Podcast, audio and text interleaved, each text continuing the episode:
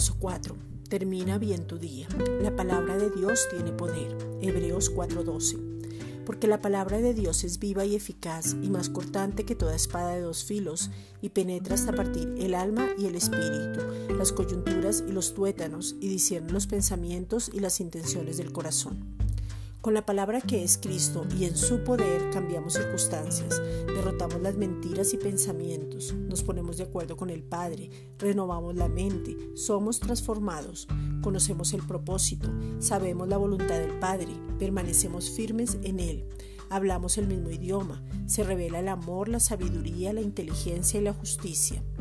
En la palabra que es Cristo, lo miramos a Él y no a nosotros mismos. Nos mantenemos fuertes y constantes. Nos encontramos en la palabra y se hace realidad en nosotros. Alimentamos el Espíritu y somos fortalecidos.